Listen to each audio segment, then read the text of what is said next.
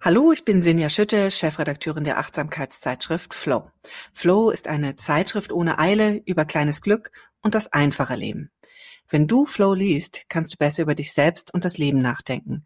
Du erfährst, wie Achtsamkeit dein Leben bereichert, wie Gleichgesinnte über die Themen denken, die dich auch bewegen und wie du eben dein Leben entschleunigen kannst. Außerdem liest du viele Geschichten über kreative und positive Psychologie. Und jedes Heft enthält auch noch zwei Papiergeschenke, wie zum Beispiel Poster oder Lesezeichen oder auch kleine Einschreibehefte oder Büchlein, in denen du reflektieren kannst. Und du als Hörerin dieses Podcasts kannst dir jetzt zwei Probehefte für 10 statt 15 Euro bestellen. Geh einfach auf die Webseite flow-magazin.de backslash Glück und bestelle deine Flow-Hefte am besten gleich noch heute. Ja. Viel Spaß damit.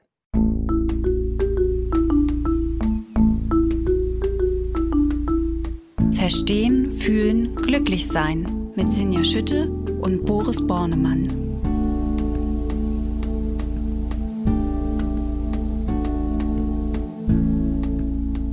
Hallo und herzlich willkommen bei Verstehen, Fühlen, Glücklich Sein, dem Achtsamkeitspodcast. Wie immer mit mir verbunden ist Dr. Boris Bornemann. Er sitzt in Berlin und er ist Achtsamkeitsexperte und er ist Kopf und Stimme hinter der Achtsamkeits-App Balloon. Hallo Boris, grüß dich. Hallo Sinja, ich grüße dich und ihr habt schon gehört, Sinja Schütte und sie ist Chefredakteurin der Achtsamkeitszeitschrift Flow. Ja, und wir möchten uns heute beschäftigen mit dem Thema, was wir brauchen oder was braucht ihr? Ja, und es geht im Kern darum, wie wir mit unseren Bedürfnissen umgehen und vor allem, wie wir gut mit unseren Bedürfnissen umgehen. Ja, und natürlich auch mit der Frage, was sind denn eigentlich unsere Bedürfnisse? Das hört sich ja nach allem und nach nichts an, Boris.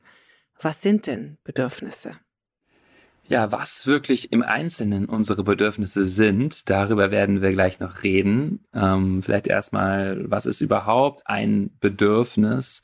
Ein Bedürfnis zu haben bedeutet, etwas zum Leben zu brauchen. Was brauchen wir? Und da gibt es verschiedene Abstufungen. Zum einen brauche ich Dinge wirklich zum Überleben. Also zum Beispiel solche Dinge wie Essen, Nahrung, saubere Luft, ohne die ich gar nicht leben kann. Ganz starkes Bedürfnis. Dann gibt es Dinge, die ich für ein gesundes Leben brauche. Dazu gehört dann zum Beispiel sowas wie sozialer Kontakt oder regelmäßige Bewegung. Ja, das sind Dinge, von denen wissen wir, wenn ich die nicht habe, sind wir weniger gesund, auch weniger zufrieden. Und dann gibt es Dinge, die können wir in der letzten Stufe vielleicht nochmal unterscheiden, die ich für ein erfülltes Leben brauche. Also ich bin sicher, gesund und jetzt geht es eher noch um sowas wie Wachstum oder Selbstverwirklichung, also Möglichkeiten, meine Träume zu leben, meine Talente zu entfalten, die Dinge zu tun, die ich tun möchte, vielleicht äh, zu reisen oder Dinge zu tun, die äh, mir ein eben erfülltes, freudvolles, äh, schönes Leben ermöglichen. Das klingt so ein bisschen wie von mindestens bis oder Minimum bis Maximum mhm. an Bedürfnissen. Und ähm, du klingst sehr klar in dem, wie du es jetzt gerade so ähm, geschildert hast. Also das, was man zum Überleben braucht, das, was man für ein gesundes Leben braucht und dann das, was man zum erfüllten Leben braucht. Sind sich denn alle Wissenschaftler so einig darüber, über diese Klarheit von Bedürfnissen? Äh, überhaupt nicht. Also es gibt da sehr viele Diskussionen oder unterschiedliche Lager, unterschiedliche Konzepte. Und wie immer ist es dann ganz gut, so ein bisschen einen Vogelflug zu machen und so sich das rauszupicken, was vielleicht doch bei allen äh, vorkommt, um ein Gefühl dafür zu bekommen, wo es vielleicht doch so eine Art verborgener Konsens. Ähm, ich glaube, ich möchte gerne zumindest mal zwei Konzepte bisschen äh, mehr in der Tiefe vorstellen, dass wir so ein größeres Panorama bekommen von dem, was Bedürfnisse sind. Und ich möchte beginnen mit dem Klassiker, den viele kennen, nämlich die Bedürfnispyramide von Maslow. Dazu gleich zu sagen, ich finde, die ist intuitiv sehr ansprechend, deswegen wird sie auch gerne verwendet. Sie ist empirisch nicht so wahnsinnig gut belegt und zwar in der Weise, dass Maslow ja postuliert, es gibt so Grundbedürfnisse, äh, und erst wenn ich die erfüllt habe, die untere Stufe der Pyramide, kann ich mich den darüber hinausgehenden zuwenden. Und das ist nicht so klar, ob das wirklich so ist. Also ich nenne doch mal die Bedürfnisse und dann können wir da vielleicht nochmal kurz drüber nachdenken, ob das wirklich so pyramidisch gestaffelt ist. Auf der untersten Stufe sind sowas wie ja, unsere physiologischen Bedürfnisse, atmen, trinken, essen, schlafen. Sexualität ordnet er hier auch ein, Bewegung, Erholung. Ähm, dann etwas darüber Bedürfnisse nach Sicherheit, also körperlicher Sicherheit, Gesundheit, aber auch sowas wie Arbeitsplatz.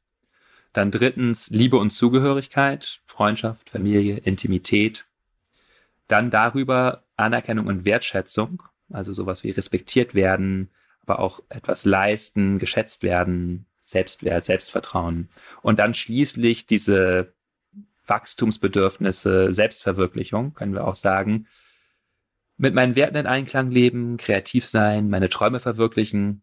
Er ordnet da auch sowas ein wie die Fähigkeit, Fakten zu akzeptieren und frei zu sein von Vorurteilen. Da kommen wir schon sehr in Richtung von, von Achtsamkeit auch.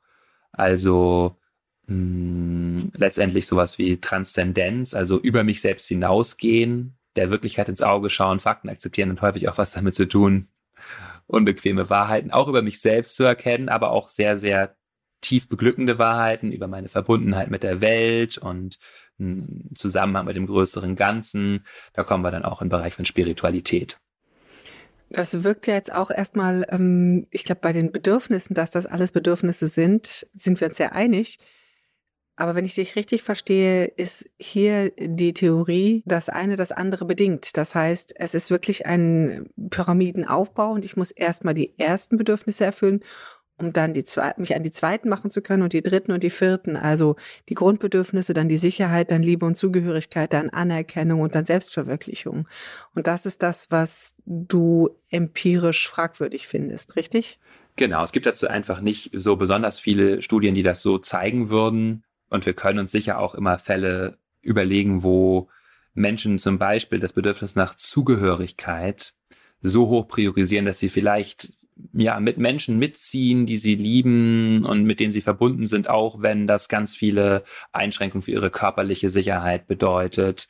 Oder mh, äh, ja, also Zugehörigkeit ist schon auch ein sehr starkes Bedürfnis, was uns häufig mitzieht und dazu bringt, vielleicht Dinge zu vernachlässigen, also vielleicht auch Dinge zu tun, die gar nicht gut für unsere Gesundheit sind, mit anderen Menschen zu trinken oder Drogen zu nehmen oder riskante Dinge zu machen, weil letztendlich hier ja das Zugehörigkeit so so wichtig ist zum Beispiel für uns Menschen. Ja, oder einfach auch Dinge zu tun, von denen wir selber nicht überzeugt sind, einfach um dazuzugehören, weil genau. man vielleicht Vereinsamung fürchtet oder eben ja dieser Gruppenzwang auch so hoch wird. Da sind ja nochmal ganz andere Dynamiken drin. Genau. Und dann gibt es sicher auch KünstlerInnen, die das Bedürfnis nach Selbstverwirklichung so hoch stellen, dass sie auch dafür bereit sind, viele, viele Entbehrungen in Kauf zu nehmen und neun Monate in der Arktis verbringen, um sich zu inspirieren und dort Kunst zu schaffen oder ja, also ich spinne jetzt ein bisschen rum, aber wir alle kennen Menschen, die wirklich sehr, sehr besessen sind auch von bestimmten Selbstverwirklichungszielen, dass darunter Ziele nach Zugehörigkeit und auch Gesundheit und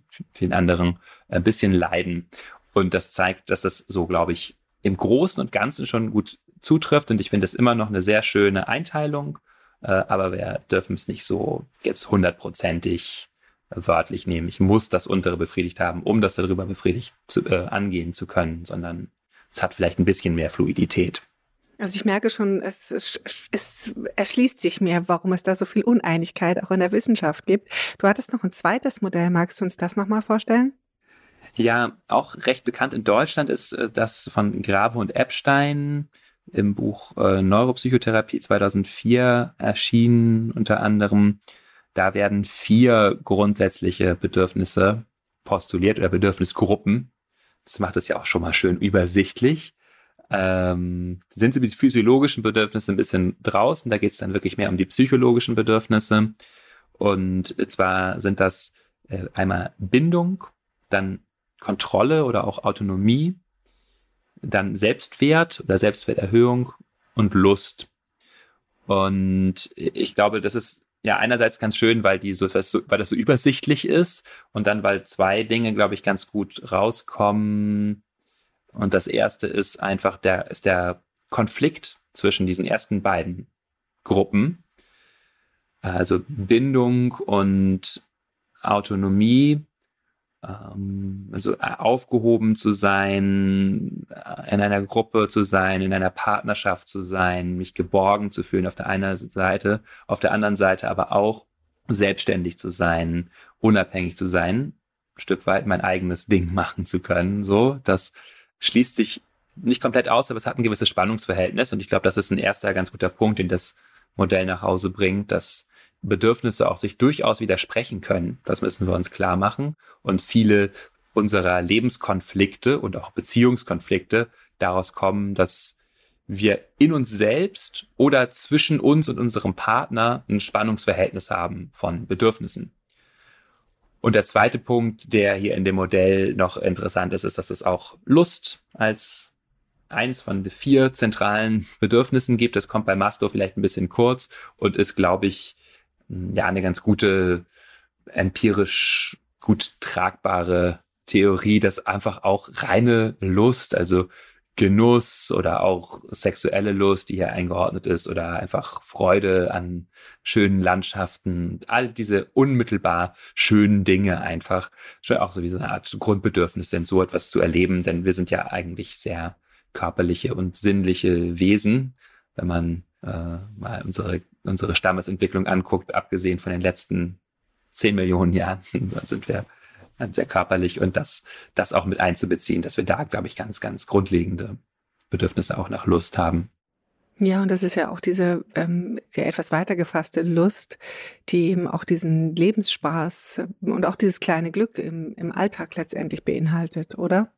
Genau, einfach so die Tasse äh, Kaffee im äh, Sonnenschein oder ja, der, der Spaziergang und dass, wenn solche Dinge ausbleiben, dass uns auch wirklich sehr zentral was fehlt. Und das kann man vielleicht als urban lebender Mensch gut nachvollziehen, dass vielleicht so ja, zum Beispiel auch auch Lust im Sinne von eben Natur erleben, vielleicht dann manchmal ein bisschen kurz kommt und dass wir es manchmal merken. Das wird ja vielleicht auch noch ein Thema sein, über das wir sprechen. Häufig merken wir unsere Bedürfnisse eben nicht. Und es ist gut, sich da zu fragen, was habe ich da eigentlich? Äh, an Bedürfnissen. Vielleicht, um das jetzt nochmal abzuschließen mit diesem kleinen Theorieblock sozusagen, welche, welche Bedürfnistheorien gibt es? Der rein der Vollständigkeit halber möchte ich noch die sehr gut ausgearbeitete Self-Determination Theory oder Selbstbestimmungstheorie nach äh, DC und Ryan erwähnen. Äh, verlinken wir hier auch. Ist ein bisschen ähnlich wie das von Grave und Epstein, ist aber sehr, sehr, sehr tief ausgearbeitet. Da geht es nicht nur um Bedürfnisse, aber äh, das ist, wenn man sich damit beschäftigen möchte, noch ein guter Anlaufpunkt. Stellen wir eine Referenz in die Show Notes und natürlich letztendlich auch noch die GFK, die gewaltfreie Kommunikation, über die wir ja hier auch häufiger sprechen. Da spielen Bedürfnisse auch eine sehr, sehr entscheidende Rolle. Ein Untertitel von gewaltfreie Kommunikation ist auch manchmal a Psychology of Needs, also eine Psychologie der Bedürfnisse. Und da gibt es eigentlich keine besonders ausgearbeitete Theorie, was jetzt Bedürfnisse sind, sondern da gibt es einfach lange Listen von Bedürfnissen, die man sich angucken kann. Es gibt auch keine Hierarchisierung oder ineinander Verschachtelung. Auch das ist möglich, einfach zu sagen, das sind jetzt hier mal ein paar Begriffe. Äh, das hat auch was sehr Humanistisches, ja, diese ganzen Bedürfnistheorien kommen häufig ja auch so aus dem Humanismusbereich, äh, Maslow auch und äh, Marshall Rosenberg, ein Schüler von Carl Rogers, also ganz stark im Humanismus angesiedelt. Und dieses Nicht-Hierarchisieren hat auch Vorteile, weil wir einfach sagen können, wir wissen nicht, was Menschen wirklich für Bedürfnisse haben. Es kann sich sehr unterscheiden, aber es gibt hier welche. So, das ist ja. vielleicht nochmal ein bisschen offener, als zu sagen, das ist das Wichtigste und dann kommt das sozusagen. Naja, und es spiegelt ja auch das, was du gerade beschrieben hast, dass es ähm, in unterschiedlichen Situationen Menschen gibt, die dann eben etwas anderes priorisieren, ein anderes, ein, ein Bedürfnis priorisieren, weil ihnen das einfach gerade sehr, sehr, sehr wichtig ist. Mhm. Und für sie ist dann dieses Bedürfnis schwerwiegender, höher anzusiedeln, wichtiger, als es vielleicht für jemand anders ist. Also es hat ja auch schon was sehr, sehr individuelles Bedürfnisse. Ähm, wenn man mal über diese Grundbedürfnisse wie wir müssen alle atmen und wir müssen alle essen und wir müssen alle schlafen hinausgeht. Ne? Kannst du denn das Thema Bedürfnisse auch nochmal abgrenzen in Richtung äh, verwandter Begriffe, die uns, glaube ich, allen in den Kopf kommen, wenn wir über Bedürfnisse nachdenken oder das Erreichen von Bedürfnissen, also sowas wie Ziele, Werte oder, oder Verlangen, dass du, also da nochmal, kannst du das nochmal etwas mhm. schärfer abgrenzen? Ja, also bei den ersten beiden ist es relativ einfach, den du genannt hast. Also Ziel können wir als eine konkrete Ausformung von einem Bedürfnis verstehen. Also ich will zum Beispiel eine Wohnung finden, um mein Bedürfnis nach Sicherheit zu befriedigen oder vielleicht in eine Wohngemeinschaft ziehen, um auch Geborgenheit oder Nähe, Vertrautheit, ähm, Verbundenheit Anschluss. zu erfahren, Anschluss, genau. Also das heißt, ich habe ein konkretes Ziel, um diesem Bedürfnis nachzukommen, möchte ich da hinziehen. Ist mir vielleicht manchmal gar nicht so klar. Manchmal habe ich einfach den Wunsch, da in eine Wohngemeinschaft zu ziehen. Aber wenn wir hinschauen würden, worum geht es mir im Herzen, dann ist es vielleicht sowas wie Anschluss, Verbundenheit, Geborgenheit. Werte können wir so verstehen, dass sie unsere Bedürfnisse gewichten und diese Unterschiedlichkeit zwischen uns, über die du gerade gesprochen hast, ein Stück weit erklären, dass es eben einige Menschen gibt, die zum Beispiel Freiheitswerte deutlich über Sicherheitswerte stellen und deswegen eben stärker das Bedürfnis nach Autonomie und Selbstverwirklichung äh, priorisieren, während es andere Menschen gibt, die eben Zugehörigkeit, Sicherheit höher einschätzen. Und ja, so können wir das einfach so quasi als so eine Art äh, ja, Gewichtung verstehen. Und dann kommen wir zu dem letzten äh, interessanten Fall, den du genannt hast, zur Abgrenzung. Und da wird es wirklich sehr haarig und auch sehr interessant, nämlich der Unterschied zwischen einem Bedürfnis und einem Verlangen oder äh, in Englisch Need and Want. Da kommen wir zum Kern, glaube ich, oder? Da kommen wir jetzt langsam genau so zu den wirklich ja, Punkten, wo man sich selber nutzbringend hinterfragen kann. Was brauche ich wirklich und was äh, will ich nur? Nach was verlangt mir und nach was bedarf es mir? Äh, genau. Klar, Verlangen kann einfach durch einen Mangel an einem Bedürfnis ausgelöst werden, der lange anhält. Wenn ich äh, sehr doll Hunger habe, weil ich lange nichts gegessen habe, dann ist das einfach ein sehr starkes Verlangen. Einfach dieses Bedürfnis möchte befriedigt werden. Aber es kann auch etwas eher problematisches kennzeichnen. Verlangen hat ja vom Wortklang her schon etwas sehr Imperatives, Ziehendes, von dem ich mich quasi gar nicht so leicht lösen kann. Und es kann also sein, dass ich auf gewisse Bedürfnisse stark fixiere, weil sie aus irgendwelchen Gründen ja, in den Vordergrund treten. Also zum Beispiel starkes sexuelles äh, Verlangen, was dann zu einer Art Tunnelblick führt und dann mache ich da einen vielleicht nicht so besonders überlegten Seitensprung, der eigentlich ganz, ganz viele meiner anderen Bedürfnisse nach Sicherheit, Zugehörigkeit, Integrität und so weiter schneidet. Das heißt, da ist Verlangen sowas wie, ja, ne, so eine sehr starke Fixierung auf ein Bedürfnis und das kann jetzt aber auch, das ist jetzt, das war jetzt sehr affekthaft, das Beispiel, wir haben das, glaube ich, viel häufiger, dass wir Verlangen empfinden nach Dingen, die uns vielleicht gar nicht so wirklich in der Tiefe befriedigen. Ich mache noch mal ein Beispiel auch. Zum Beispiel äh, strebe ich sehr stark nach bestimmten Statussymbolen, möchte irgendwelche Karrierestufen erreichen oder äh, brauche was auch immer, ja, ein, ein Autohaus oder einen akademischen Grad und so weiter. Und eigentlich. So ein, ja. Mhm. Es ist so ein antrainiertes oder ein anerzogenes oder ein, ja, ein sozialisiertes Verlangen, kann man doch fast sagen, oder? Also ein Genau, also irgendwie wurde mir das eingetrichtert vielleicht, du musst das haben, um irgendwie was wert zu sein und dich wohlzufühlen oder so. Und ja, wir glauben daran. Und eigentlich ist es so ein Bedürfnis nach Zugehörigkeit. Eigentlich ganz häufig sind ja gerade so diese materiellen Verlangen oder ist das materielle Verlangen auch ein Bedürfnis nach Zugehörigkeit zu einer gewissen Gruppe von Menschen. Genau. Oder auch ein akademischer Grad. Da ist es ja auch ein Bedürfnis nach einer Zugehörigkeit.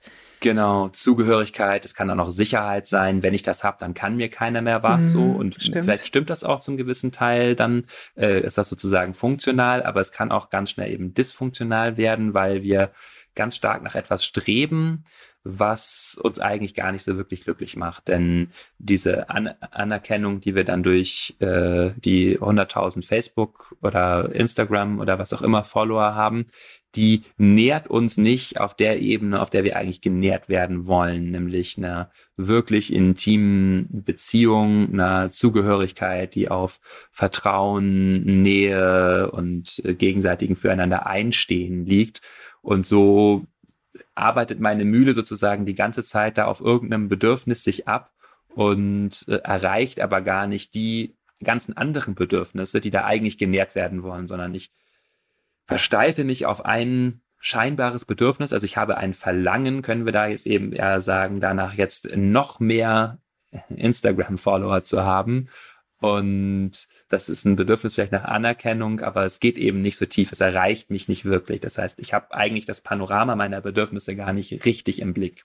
Da sind wir, glaube ich, bei einem ganz, ganz wichtigen Punkt. Du sagst ja, also es ist, wenn man blöderweise das falsche Bedürfnis meint, erkannt zu haben und dem immer hinterher rennt, dann kann das sehr schief gehen und sich sehr unbefriedigend anfühlen. Und das ist ein permanenter, man gerät in so einen Teufelskreis. Also man versucht immer mehr davon zu kriegen, weil man hofft, das würde das Bedürfnis dann endlich befriedigen, aber eigentlich befriedigt das gar nicht das Bedürfnis. Wie erkenne ich denn, was eigentlich meine Bedürfnisse sind und wie ich diese Bedürfnisse dann auch befriedigen kann? Ja, da können wir verschiedene Dinge tun. Also zum einen ist es einfach gut, auf unsere Gefühle zu achten. Denn unsere Gefühle sind sowas wie Botschafter unserer Bedürfnisse. Und wir können sie auch so verstehen und entsprechend befragen. Also wenn wir ein starkes Gefühl empfinden oder auch einfach auf dem Nachhauseweg mit einem bestimmten Gefühl da sind, zum Beispiel von einer Traurigkeit, einer Unruhe, einer Unbefriedigtheit, können wir schauen, was ist da eigentlich, das Gefühl benennen und dann fragen, was sagt mir das Gefühl? Woran fehlt es mir? Was brauche ich? Und äh, dann kann ich eben merken, ja, ich fühle mich irgendwo so äh, leer und woran liegt das? Kann ich mich vielleicht nicht genug kreativ ausleben oder werde ich aber nicht genug anerkannt? Ist es das? Ist es fehlt mir vielleicht eben dieser Selbstverwirklichungsaspekt daran oder ist es einfach so ein kaltes Klima? Fehlt es mir letztendlich da an einer wirklich warmen Zugehörigkeit und Bindung? Und muss ich das in meinem Beruf befriedigen oder verbringe ich eigentlich viel zu viel Zeit bei der Arbeit und ich brauche das irgendwo anders. Aber was ist es, worauf mein Gefühl mich hinweist? Das kann ich im Fall von Mangel machen, also wo ich eigentlich unangenehme Gefühle empfinde. Ich kann das natürlich aber auch in Bezug auf angenehme Gefühle machen. Also wenn ich mich voller Energie fühle, gut drauf, äh, wann empfinde ich das? Und da kann ich mich auch fragen und etwas über mich lernen. Ah ja, das ist, weil ich jetzt Aussicht darauf habe, mal zwei Tage frei zu haben. Also das Bedürfnis nach Erholung oder das äh, Bedürfnis nach, nach Spaß, nach Freude, äh, das wird befriedigt. Oder ich weiß, ich treffe mich morgen mit einer Freundin, dann merke ich, ah ja, diese Intimität, die Zugehörigkeit, äh, das ist, was äh, gerade mich beseelt. Und so kann ich ein bisschen literater werden in meinen eigenen Bedürfnissen, ganz gut erkennen, ah ja, in diesen Fällen, wenn das und das Bedürfnis äh, erscheint, dann macht es mich zufrieden und wenn das nicht befriedigt ist, dann sind das immer die Punkte, wo unangenehme Gefühle entstehen. Das heißt, also erstmal natürlich auf die Gefühle achten. Das ist ja schon etwas, was wir auch schon öfters angesprochen haben, dass es uns hilft, in der Meditation immer mal wieder genau darauf zu hören, wie fühle ich mich denn in Bezug auf eine Situation und dass da natürlich auch Bedürfnisse rauskommen, ist, glaube ich, auch sehr klar. Die Frage ist, gibt es noch ganz konkrete Methoden, ähm, wie ich da noch weiter verfahren kann, um eben auch ja nicht nur dem Bedürfnis auf die Spur zu kommen, sondern eben auch dem, was es erfüllt. Ja, also gerade eben hast du natürlich auch Beispiele gebracht, die sind sehr sehr unmittelbar. Also ich, ich sage jetzt mal, ich habe Hunger, mhm. was erfüllt das dann? Oder wie du auch gerade gesagt hast, ich freue mich auf ein Wochenende, ah, dann scheint es Erholung zu sein. Aber es gibt ja durchaus auch komplexere Bedürfnisse. Gibt es noch ein paar weitere Möglichkeiten, wie ich diese vielleicht auch komplexeren Bedürfnisse, die auch hinter so einem vielleicht ersten Eindruck vom Bedürfnis noch liegen können, ergründen kann? Mmh. Ja, also um dieser Komplexität meines Bedürfnisspiels auf die Schliche zu kommen, muss ich sie wirklich ganz gut kennen und auch diese Vielfalt von Bedürfnissen kennen, damit wir uns eben nicht in diesen Fallen verlieren, über die wir gesprochen haben, sehr stark auf eins zu fokussieren. Und eine Möglichkeit dazu ist, sich mal ganz systematisch äh, so Listen vorzunehmen, zum Beispiel von Bedürfnissen oder die Bedürfnispyramide von Maslow oder diese anderen Modelle, die ich gerade genannt habe, oder sich einfach mal, wenn man im Internet schaut nach gewaltfreie Kommunikation, Bedürfnisse, findet man auch Listen und dann sich das so ein bisschen zu einer Kontemplationsübung zu machen, sich die vorzunehmen und zu schauen, das Bedürfnis nach Zugehörigkeit, wo wird das in meinem Leben denn eigentlich befriedigt oder wo fehlt mir da vielleicht was? Wie fühlt sich das an, Zugehörigkeit zu hören? Was schwingt da bei mir? Habe ich da so ein äh, sattes, geborgenes Gefühl oder ist da eher so ein vielleicht kleines, trauriges Kind in mir, was ruft nach, äh, nimm mich in den Arm und schütz mich? Äh, ja, so könnten so Bilder sein, Gefühle, die damit entstehen. Und dann lese ich vielleicht was von Freude, Spaß und Leichtigkeit. Und auch da kann ich mal hinspüren, ist das was, was in meinem Leben eigentlich vorkommt oder nicht? Und dann ist es ganz hilfreich eben, wenn wir so dieses ganze Panorama von Bedürfnissen vor uns haben und so ein bisschen mehr einen Eindruck bekommen, was ist es eigentlich, was mir fehlt und zwar vielleicht sogar auf einer ganz systematisch strukturellen Ebene meines Lebens sozusagen. Nicht nur in dem Moment von jetzt Hunger, jetzt jemanden sehen, sondern auch, wie ist mein Leben eigentlich eingerichtet und wo sind vielleicht auch meine Werte gar nicht so ganz äh, befriedigt sozusagen, weil eben, wie ja eben gesagt, letztendlich meine Bedürfnisse eigentlich anders sind als die Gewichtung, die ich in meinem Leben vornehme. Also in, in dem Sinne wirklich eigentlich ähm, die Bedürfnisse, die aus der diversen Studien irgendwie uns bekannt sind, nehmen und wirklich einfach mal in meinem Leben abgleichen und gucken, ist da genug Raum für dieses Bedürfnis in meinem Leben? Wie fühlt sich's an? Also wirklich gucken mit der Begrifflichkeit, löst es was in mir aus oder habe ich das Gefühl, nö, ist alles okay? Genau. Ich habe noch eine ganz einfache Heuristik, die ich gerne anbieten möchte. Wir brauchen es ja häufig ein bisschen übersichtlich und eine schnelle Übung, die für mich gut funktioniert, ist äh, das einzuteilen in drei Kategorien. Ähm, nämlich nenne ich sie das Gute, das Richtige und das Schöne. Und das sind so aus meinem Gefühl, meiner Erfahrung, so drei große Bedürfnisgruppen, die darunter stehen. Also das Gute, eher so, ähm, ja, Liebe, Wärme, Verbindung, wo bin ich in diesem Spektrum von Bedürfnissen? Ganz grob gesagt geht es da um Oxytocin, vielleicht, wenn wir noch einen Neurotransmitter dafür nennen wollen. Ja, aber Liebe, Wärme, Verbindung, aber auch über mich hinausgehen, geben, äh, aus dem Herzen handeln, das Gute.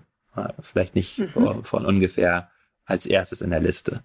Dann das Richtige, da geht es für mich um so eigentlich Struktur, auch mich an bestimmten Regeln zu orientieren, die ich für mich habe. Also auch meine Moral, Integrität, über die wir hier vor, vor ein paar Wochen geredet haben. Bin ich da im Einklang? Ist das integer, was ich mache? Oder habe ich ein Gefühl, dass das einfach äh, doch letztendlich gegen meine Werte anläuft? Kann es auch um sowas wie ein Werk zu haben gehen. So, das Richtige, vielleicht, ja, jetzt wirklich völlig breitbandmäßig, eher so Serotonin, ist eine Befriedigung, eine Zufriedenheit, eine Grundfrieden mit meinem Leben. Und dann das Schöne, charakterisiert durch Leichtigkeit, Spiel, Freude, äh, vielleicht am ehesten Dopamin. Dopamin spielt überall eine Rolle, aber so, wo ist also Kunst, künstlerischer Ausdruck, Kreativität, Leichtigkeit, Tanz, Lachen, ja, so als wirklich drei ganz große Bedürfnisgruppen. Ähm, wir müssen es uns irgendwie einteilen. Wir haben ja schon gehört, es gibt keine letztgültige Einteilung. Für mich ist das häufig ganz gut. Das macht es sehr einfach. Rule of Three. Drei können wir ganz einfach verarbeiten, kognitiv. Das Gute, das Richtige, das Schöne. Äh, ja, also gucken, äh, was, woran fehlt es mir eigentlich? Ist das irgendwie zu wenig Herzenswärme? Ist es zu wenig Klarheit, Struktur? Oder ist es zu wenig Freude und Spiel? So, ganz grob mal gesagt. Das ist ja echt brillant. Also das äh, überzeugt mich jetzt gerade total.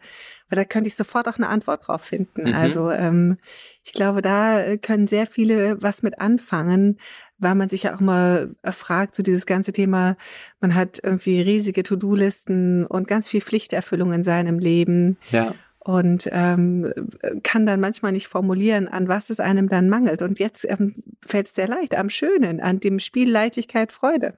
Ja. Total. Und manchmal sogar das, dann auch am, am Guten. Ne? Also wenn wir das, ja. diese To-Do-Listen haben eben ganz stark diesen, das richtige Charakter. Äh, das richtige Pflichterfüllung, ja, das hat seinen Platz und wir Deutschen können das gut, aber ja. äh, handeln wir auch wirklich aus dem Herzen? Ist das wirklich eine liebevolle Handlung oder ist die nur irgendwie richtig und soll so sein?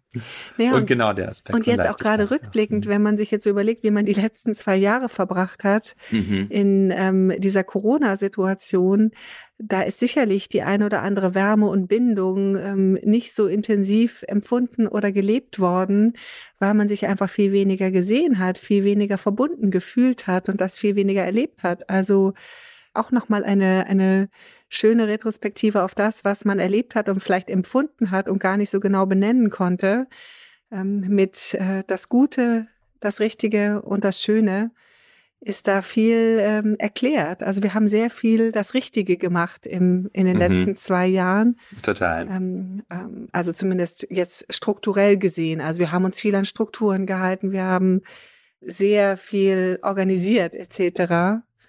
Ja, genau. Sehr spannend. Und dann schläft eben die Lebensenergie ein. Ne? Also genau. das Richtige ist eben eine Struktur, ja. aber das Leben, was in diesen Strukturen fließt, ist was anderes. Das entsteht aus ja. unserer Freude, aus unserem Spiel, aus unserer Kreativität oder eben aus unserer Liebe. Ja. Und ähm, da zu schauen. Schön, dann sind wir also wieder bei den Bedürfnissen. Ja, ach, du hast noch einen letzten Punkt. Wunderbar. Ja. ja. Ein, einen letzten Punkt vielleicht noch äh, so zum Thema, was kann ich jetzt noch machen, um meine Bedürfnisse zu erkunden. Mhm. Es helfen natürlich auch große Fragen, die wir uns stellen können äh, und zwar gerne zum schriftlichen Reflektieren. Frage, die ich einfach mal hinschreiben kann und dann zehn Minuten mal laufen lassen kann. Wie will ich leben? Ja, einfach eine ganz große Wahl. Wie will ich leben? So, das ist eine, ja, schließt ganz viel mit ein, wo ich dann ganz weit auszoome, was eigentlich ein erfülltes Leben für mich wäre. Oder auch die Frage, die eher so auch im Moment geht, äh, was macht mich lebendig? Ich weiß gar nicht, von wem das ist, aber gibt es einen bekannten Spruch, ne, die fragt, fragt dich, was dich lebendig macht. Die Welt braucht Menschen, die lebendig sind. Äh, auch fast so als moralischer äh, Imperativ, wirklich sich zu fragen, what makes me shine? Ja, was macht, das lässt meine Augen leuchten. Mm, das ist häufig auch ein guter Kompass, äh, um zu merken, wo bin ich in Resonanz mit der Welt. Und das heißt letztendlich auch, wo sind eigentlich meine tief in mir angelegten Bedürfnisse, Herzenssehnsüchte angesprochen kommen ins Schwingen. Und bestimmt hast du uns auch noch ähm, die ein oder andere achtsame Praxis mitgebracht, die wir üben können, um mit unseren Bedürfnissen nochmal näher in Kontakt zu kommen. Ja, eine habe ich vorhin ja schon benannt, nämlich wirklich dieser Prompt, diese, dieses Aufzeigen von Bedürfnissen durch meine Gefühle, also im Alltag, wo ich einfach Gefühle nehme als äh, Moment, um als Aufforderung kurz innezuhalten, mich zu fragen, was sagt mir das, was brauche ich. Das Ganze kann ich auch in der Meditation machen, nämlich mir nochmal Gefühle des Tages vornehmen, Körper spüren und nochmal schauen, was habe ich da gefühlt und dann eben ein bisschen länger mit dieser Frage sitzen. Was, was brauche ich? Was, was sagt mir dieses Gefühl? Ich kann auch mit dem Gefühl richtig reden. Ja, was, was willst du mir sagen? Traurigkeit, so. Ähm, ne, wie gesagt, häufig ist da wie so ein kleines Kind vielleicht auch in uns, was was nicht bekommt und deswegen traurig ist. Und dann würde ich gerne darauf hinweisen, dass unsere Achtsamkeitspraxis, so wie wir sie hier viel besprechen, ganz ähm, vielseitige Herzens- und Geistesschulung und die ist geht bei, bei Balloon und bei vielen Achtsamkeits- und äh, Mitgefühlsschulungen mh, uns automatisch dahin führt, besser mit unseren Bedürfnissen im Einklang zu leben. Und zwar zum ersten dadurch, dass wir leichter mit unseren Gefühlen in Kontakt sind. Äh, haben wir in vielen Studien auch schon mal immer wieder gesehen. Unser Körper bringt uns mit unseren Gefühlen in Kontakt. Wir spüren uns besser und dadurch kann ich natürlich auch besser diese Signale wahrnehmen, wo mir vielleicht was fehlt oder wo mich was in Aufregung und in Freude versetzt. Und dann hilft mir Achtsamkeitspraxis aber auch damit, mit unbefriedigten Bedürfnissen zu sein. Das ist, glaube ich, auch nochmal ganz, ganz zentral. Wir sprechen hier immer davon, dass wir unsere Bedürfnisse kennen wollen, um sie dann zu befriedigen. Aber wir sollten nicht erwarten, dass wir in einen Zustand kommen, der immerwährend ist und davon gekennzeichnet, dass unsere Bedürfnisse dauerhaft befriedigt sind, sondern wir sind darauf angelegt, dass wir uns immer Dinge suchen, die wir noch weiter haben wollen oder die, äh, ja, die wir dann aufsuchen. Und das ist erstmal überhaupt kein Problem, sondern es ist der Motor unseres Daseins. Die Frage ist nur, wie halten wir diese Bedürfnisse? Halten wir die in so einem Verlangen, in so einem Ich brauche das, ich muss es unbedingt haben. Wenn ich das nicht habe, dann kann ich nicht glücklich sein. Oder können wir damit ein bisschen Spiel und Freude drauf äh, schauen und das mehr so als unseren Motor begreifen? aber wir können trotzdem einen Joyride haben, während wir äh, den Motor laufen haben. Ja, also der, wir müssen nicht die ganze Zeit irgendwie ja uns verzehren und äh, sondern äh, es ist gut, das einfach zu genießen, was wir haben. Ich war gerade auf dem Retreat und der Lehrende dort hat einen schönen Satz gesagt: There will always be a monkey in the house. Also es wird immer ein Äffchen im Haus geben. Also irgendwas ist immer, ja. Du brauchst mehr Geld, mehr Gesundheit, bessere Beziehungen, irgendwas in deinem Job, ja. Also es ist immer irgendwas, ja. Es ist immer irgendwas. Und was wir durch Achtsamkeitspraxis kultivieren, ist damit zu sein, was da eben auch immer ist und darin zufrieden äh, zu sein oder das auch zu genießen und äh, das kultivieren wir dadurch, dass wir einfach lernen, im Moment zu sein, Körper zu sein, mit den Gefühlen im Fluss zu sein, im Fluss des Lebens zu sein, auch Genuss bewusst zu kultivieren, zu merken, ah, zwischendurch kurz loslassen, einfach sitzen, einfach fühlen, in diese äh, Basic Okayness einzutauchen, die wir haben, dieses grundlegende in uns ruhen, dass wir Dankbarkeit kultivieren, einfach merken, während ich hier die ganze Zeit über irgendetwas obsessiere, was ich noch unbedingt brauche, um glücklich zu sein, übersehe ich vielleicht, dass ich ganz, ganz, ganz viel schon habe und all das kann uns helfen, ja, einfach ganz viel freudvolles, genussvolles Fundament zu haben, lebensbejahendes Fundament zu haben, innerhalb dessen sich dann Bedürfnisse abspielen dürfen und unsere Suche danach, ja, da vielleicht äh, noch etwas in unser Leben zu bringen. Das ist ja ein, ein wunderschönes Schlussplädoyer, das du da gerade erzählt hast. Ja, also äh, da sind wir ja wirklich wieder an diesem Erwartungs, was für Erwartungen haben wir?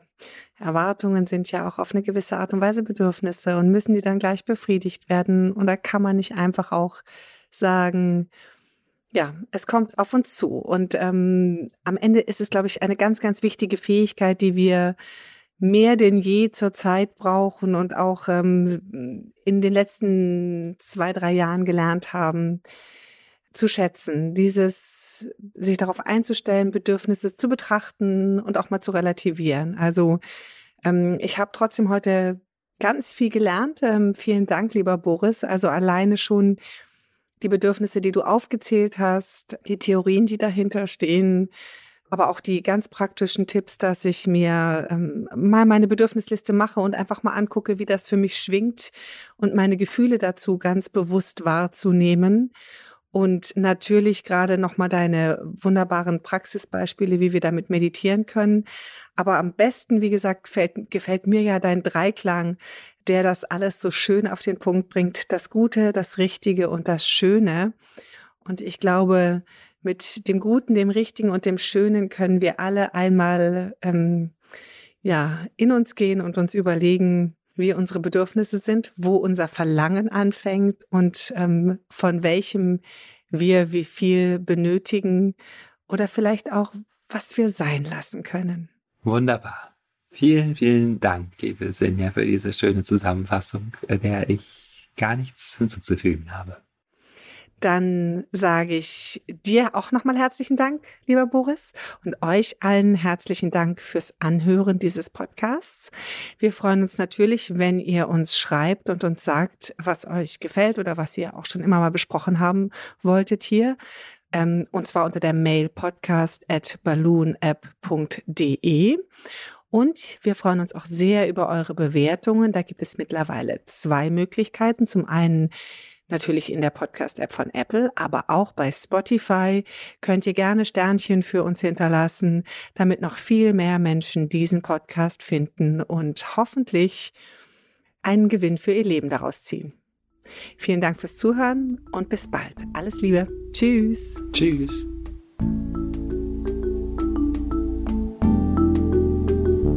Das war Verstehen, Fühlen, Glücklich Sein, der Achtsamkeitspodcast.